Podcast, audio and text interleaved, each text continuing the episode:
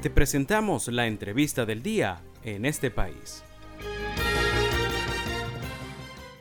telefónica a Osvaldo Ramírez. Él es consultor en estrategia, riesgo político, inteligencia de entorno y campañas electorales. También es director de ORC Consultores. Un gusto tenerte esta tarde, Osvaldo. Un placer saludarte, Valentina, y a todos los que nos escuchan en Fe y Alegría Radio. Gracias Osvaldo por tu tiempo y pues el día de hoy quisiéramos hacer un análisis político sobre lo que está ocurriendo en Venezuela. Y para ello pues quisiera eh, consultarte cuál es el balance que se pueden hacer sobre las recientes precandidaturas de la oposición. ¿Cómo está la oposición de cara a este proceso electoral? Bueno, lo primero es entender que, hay una... Oh, cada quien en su derecho, por supuesto, para, para presentarse a una primaria. Eh, pero hasta ahora la, la, realidad termina siendo que los ciudadanos están viendo una cantidad importante de candidaturas ante una fecha de primarias absolutamente incierta y que eh, efectivamente se, eso lleva a, las personas a decir, bueno, ¿cómo es esto? ¿Cómo, ¿Cómo lo comprendo? A pesar de que eh, la disposición a participar en primarias es de 24% del padrón electoral por ahora, eh, según nuestros últimos datos del, mes de noviembre, eh, pero que la cantidad de nombres pareciera indicar que, no existe una especie de, consenso alrededor de tres o cuatro figuras. Aquí me permito irme rápidamente al otro extremo y es que por ahora lo que estamos viendo es la, presentación de una cantidad de nombres de diferentes coaliciones y esas coaliciones claramente están tratando de perseguir ser ellos los abanderados ante una situación todavía incierta, porque hay partidos políticos que piensan que la figura del consenso es mejor y hay otros que piensan que no debería haber primarias simplemente para tratar de, de buscar otro tipo de acuerdo, sea por encuestas, también como mecanismo de escogencia de candidatos. Osvaldo, en este escenario, y pues bastante, bastante importante el punto que tú abordas sobre la participación de los venezolanos. ¿Cómo ha sido, pues históricamente, si hacemos una revisión, la participación de los venezolanos en las, en digamos, en las elecciones primarias? Este, y ahora, ¿cómo lo ves? ¿El venezolano se ha alejado un poco más sobre estos escenarios? Mira, ha, habido diferentes experimentos de primarias. Eh, la más grande nacional, recordemos que se llevó a cabo en, entre el periodo de 2011 y 2012, eh, específicamente eh, en una elección en febrero de 2012 que logró movilizar a 3.700.000 personas aproximadamente. En otros momentos ha habido hubo primarias para en 2015 en algunas circunscripciones electorales, en esa elección de Asamblea Nacional, eh, con participación entre el 15 y el 22, 23% del padrón electoral. La, realidad es que, una primaria, eh, cuando no son obligatorias, como podemos tener otros casos como el de Argentina, por ejemplo, que, la primaria es un evento obligatorio en participación, eh, tienden a mover cerca de 10-15% de las poblaciones electorales. Aquí estamos hablando de un asunto totalmente normal si ese número de 24% se mantiene eh, por ahora. Pues, ¿De qué va a depender de que se mantenga? Yo creo que lo, la primero es la oferta electoral, los segundos que no sean eh, eh, satanizadas. El tercer elemento que sí es parcialmente diferenciador por ahora es si es con la asistencia técnica del Consejo Nacional Electoral o es eh, realizada por la sociedad civil. Allí sí hay una, una disposición, sobre todo en, público opositor, a participar más si esta primaria es organizada por la sociedad civil que si es organizada por el CNE y entre otros detalles eh, ver y determinar, porque yo creo que falta bastante tela por cortar,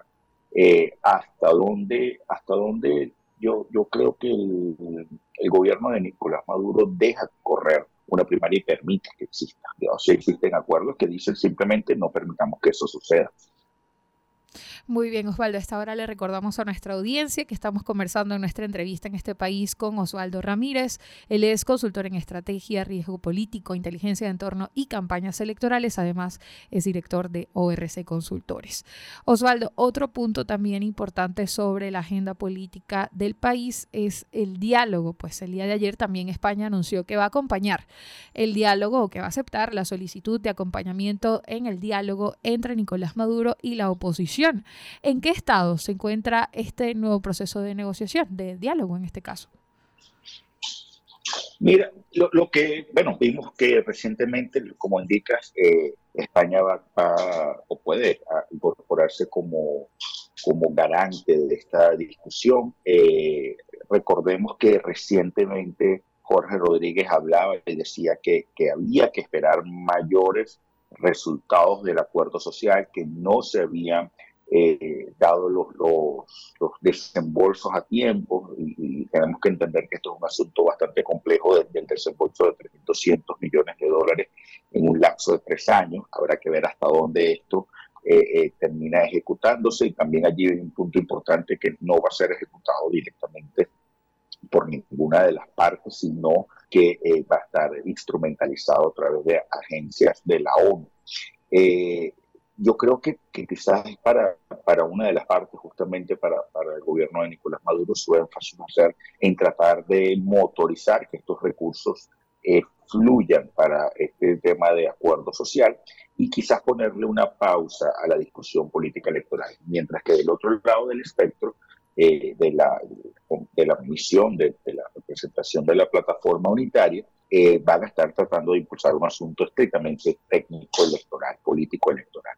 Agendas que no están coincidiendo eh, y esto pudiera llevar a que eh, esta discusión siga siendo relativamente lenta. justamente ayer o esta mañana la plataforma unitaria indicó que iba a hacer una gira por Europa para tratar de mostrar de manera unitaria que están unidos en un propósito mucho más amplio. Y probablemente este propósito tenga que ver con condiciones electorales o con eh, una, cantidad importante de requerimientos que quieren llevar a las conversaciones que se están dando eh, con el intermedio del Reino de Noruega, eh, mientras que por otro lado pareciera que, bueno, simplemente yo ya obtuve parcialmente lo que aspiraba. Y, quizás no tenga el interés o la presión de discutir los temas políticos por ahora.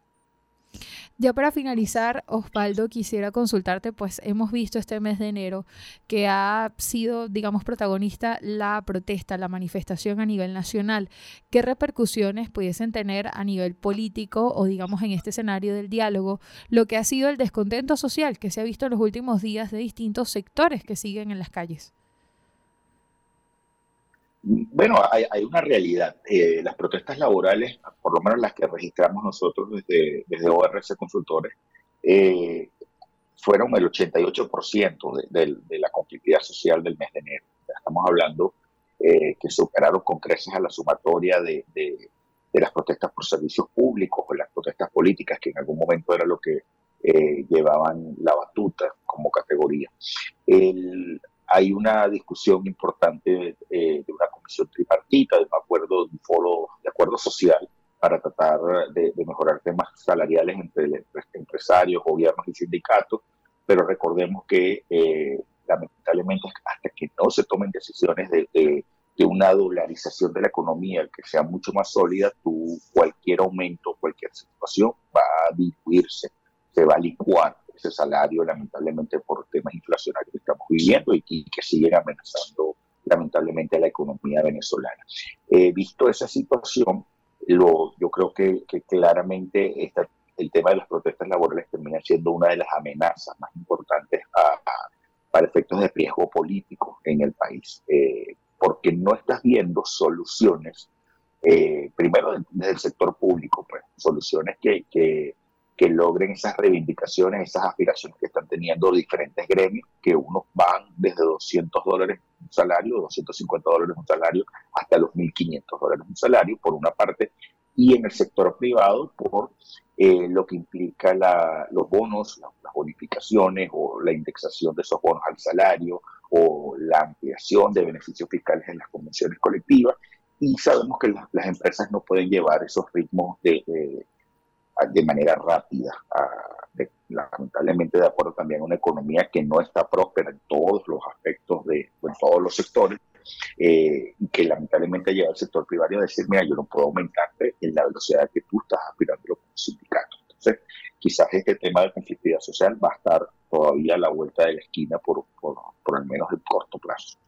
Muy bien, Osvaldo, pues agradecida por tu tiempo y por tu participación en el programa el día de hoy. Tuvimos como entrevistado en nuestra primera pues, entrevista EP a Osvaldo Ramírez, consultor en estrategia, riesgo político, inteligencia de entorno y campañas electorales. Él es director de ORC Consultores y estuvimos conversando sobre el escenario político en Venezuela y distintos factores, tanto el diálogo como estas precandidaturas a elecciones.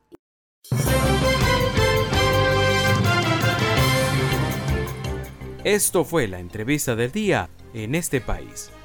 Para conocer más el programa, síguenos en nuestras cuentas en redes sociales. Estamos en Twitter e Instagram como arroba en este país radio y visita nuestra página web www.enestepais.info.